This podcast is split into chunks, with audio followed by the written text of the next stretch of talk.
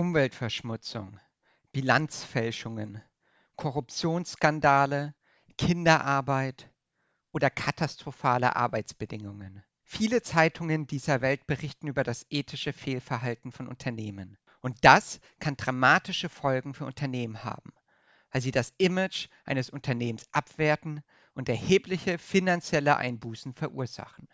Der durchschnittliche finanzielle Verlust an der Börse aufgrund eines unternehmerischen Fehlverhaltens beläuft sich auf rund 300 Millionen Euro. Aber nur, sofern auch ein Großteil der Zeitungen über das ethische Fehlverhalten berichtet.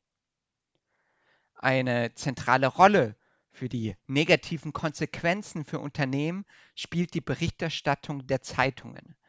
Denn nur wenn Zeitungen das äh, Fehlverhalten von Unternehmen aufdecken und darüber berichten, nur dann und nur dann wird die Gesellschaft weitgehend über die dunklen Machenschaften einiger dieser Unternehmen informiert.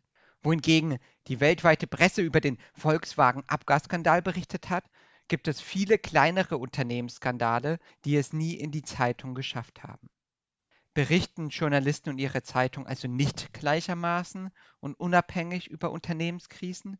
Und was hat das eigentlich mit Marketing zu tun?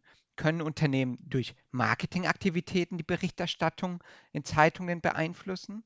Tja, das ist eine spannende Frage, mit der wir uns heute in diesem Marketing-Snack beschäftigen. Manche von euch kennen mich vielleicht schon aus einem vorherigen Marketing-Snack. Mein Name ist Samuel Stäbler und ich bin Assistant Professor für Marketing an der Tilburg University in den Niederlanden. Ist die Berichterstattung über das unternehmerische Fehlverhalten also gleichermaßen und unabhängig? Zusammen mit meinem Co-Autor Mark Fischer, Professor für Marketing der Universität zu Köln, bin ich dieser Frage nachgegangen. In einer Studie, die wir übrigens dieses Jahr im Journal of Marketing, der weltweit führenden Fachzeitschrift in Marketing, veröffentlicht haben, haben wir herausgefunden, wann kritisch über unternehmerisches Fehlverhalten berichtet wird und wann nicht. Für die Studie haben wir die Medienberichterstattung von über 1000 Krisenereignissen in weltweit führenden Zeitungen analysiert. Wir haben die wichtigsten Zeitungen in Deutschland, den USA, in Frankreich, Mexiko und in Großbritannien analysiert. Dafür haben wir über 50.000 Artikel in vier verschiedenen Sprachen gelesen, kodiert und bewertet. Die Ergebnisse sind absolut brisant, denn das Ausmaß der Berichterstattung lässt sich tatsächlich durch Marketingaktivitäten von Unternehmen beeinflussen. Zeitungen berichten zwar häufig über das ethische Vergehen von beliebten Unternehmen wie Apple, Volkswagen oder Google, wenn Zeitungen aber enge Werbepartnerschaften mit einem betroffenen Unternehmen unterhalten, berichten die Zeitungen deutlich seltener über Unternehmenskrisen.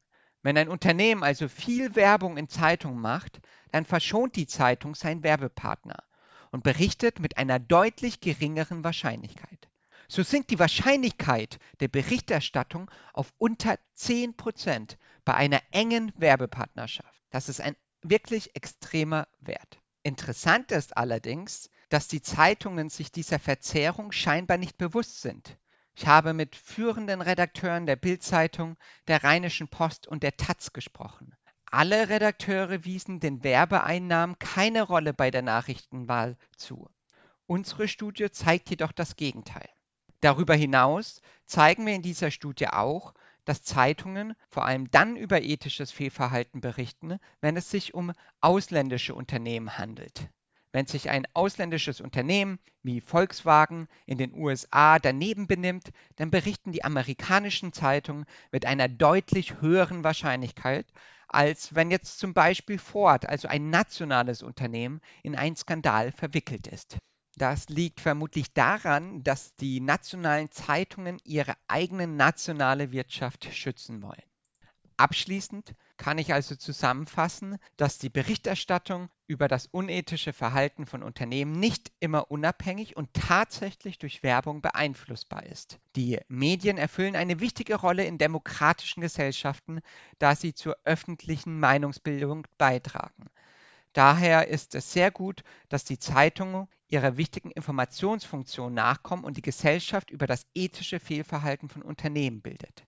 Die Verbraucher haben aber auch ein Recht, über potenzielles Fehlverhalten von Unternehmen in transparenter und ausgewogener Weise informiert zu werden. Wie mit diesem Ungleichgewicht umgegangen werden muss, geht über diese Studie hinaus. Auch persönlich habe ich darauf keine Antwort. Dennoch hoffen wir, dass die Studie zu einer gewinnbringenden Diskussion beiträgt. Vielen Dank fürs Zuhören, bleibt's gesund und bis nächstes Mal.